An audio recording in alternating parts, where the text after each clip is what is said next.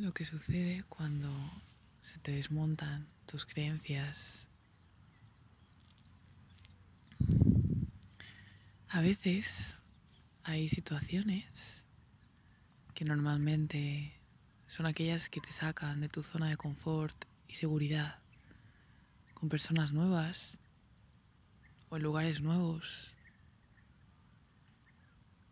de una forma diferente a como venías haciéndolo antes o quizás hacía tiempo que no tenías una experiencia de ese tipo,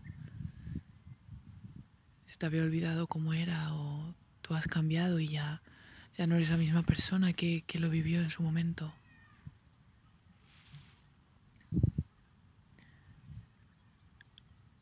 Y observo cómo ante estas circunstancias novedosas y que están fuera de nuestro control. Leí que a veces es una cuestión de elegir entre la vida y la muerte. La vida sería el amor, la muerte, el miedo, tenemos en cada momento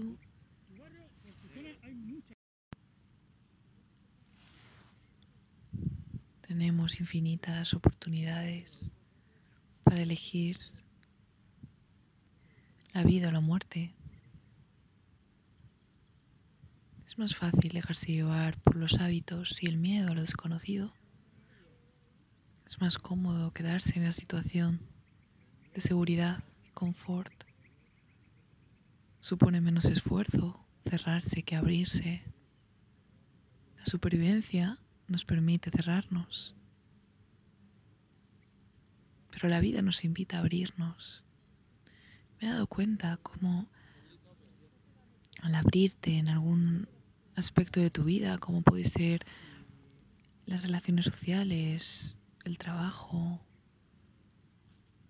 el ocio, tu familia, desbloquear la puerta de un ámbito, por ejemplo, en el campo laboral, puede hacer que el resto de tus ámbitos se muevan también, se desmoronen y empiecen a pasar cosas extraordinarias.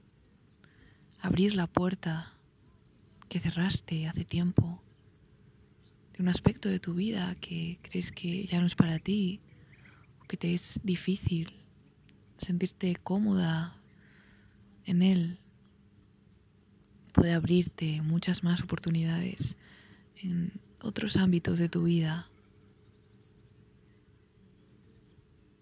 Cuando eliges el amor, la vida, antes que la muerte o el miedo, el amor viene por sí mismo y las oportunidades también vienen.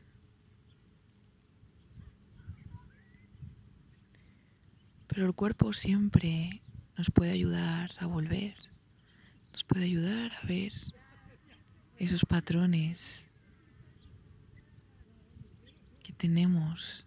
Podemos ver dónde está el origen de esa incomodidad. El cuerpo tiende a cerrarse, a hacerse pequeño. Y en mi caso se paraliza, huye de esa persona o esa situación del todo impredecible, del todo novedosa. ¿Cuál es la forma en la que te proteges? ¿Cómo se cierra tu cuerpo? ¿Qué sensaciones tienes cuando te pasa algo así? Normalmente, tus pensamientos suelen girar en torno a una idea, suelen estar girando y girando, rumiando tu cuerpo se bloquea porque no tomas ninguna decisión, porque estás volviendo todo el rato a la misma y bloqueas tu propia energía de actuar, eso que te mueve, tu voluntad.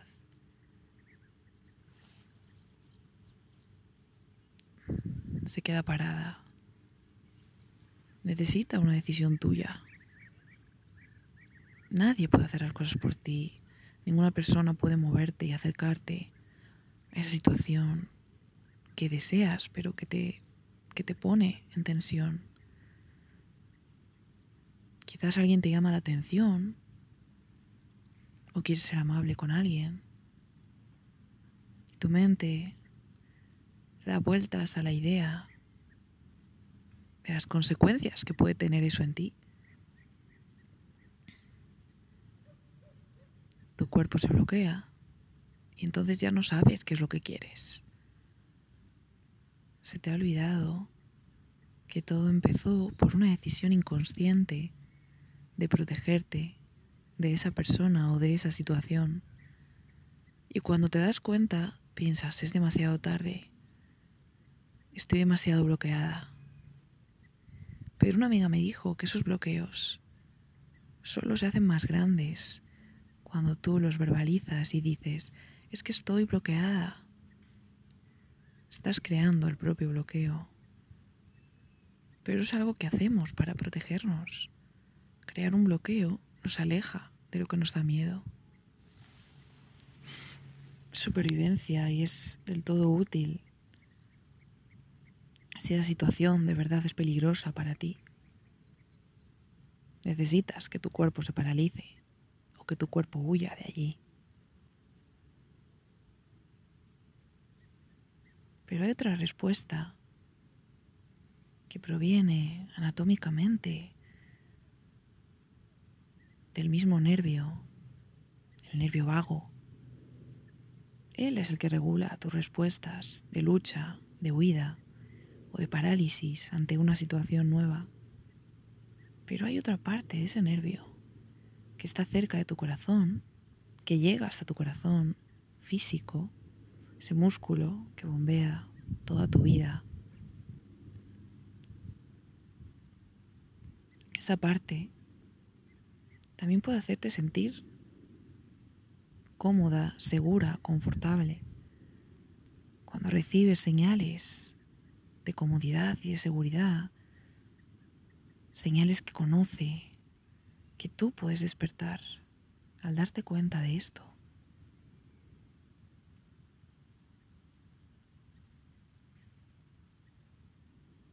Puedes ser consciente de cómo simplemente con un gesto de una mano en tu brazo o tu propia mano en tus brazos te hacen sentir protegida. Quizás ponerte las manos en las rodillas, cruzar las piernas.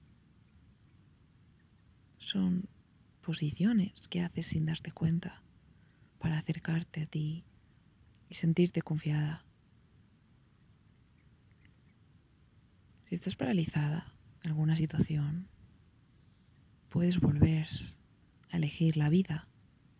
Puedes volver a elegir el amor.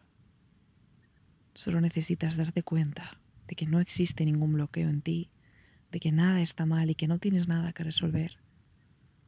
Porque en este instante vuelves a tener la oportunidad de actuar según lo que quieres realmente, de acercarte a esa persona que te da curiosidad. Tendrás miedo al rechazo, tendrás miedo a lo desconocido. Pero no necesitas que el miedo desaparezca para actuar y, hacer eso que te importa. Es como cuando vas de viaje. Quizás una parte de ti tiene miedo de que algo salga mal, de que te pierdas durante el camino si vas en coche, de que venga tarde el tren, de que algo falle, de que te llueva te haga un tiempo que no te permita hacer lo que deseabas y habías planeado. Sin embargo, no es razón suficiente para dejar el viaje de lado. ¿Cuántas veces has hecho eso que tanto te gusta? Aunque estuvieses triste, aunque tuvieras miedo o dudases, no necesitabas estar alegre para hacer eso que tanto te gusta. De hecho, gracias a la tristeza o al miedo, quizás disfrutaste más de ver una película bajo una manta, de leer un libro, de hablar con una persona cercana, de pasear por el campo, por la playa, de ir de compras, de ir al cine o al teatro, aquello que te guste hacer, sea lo que sea.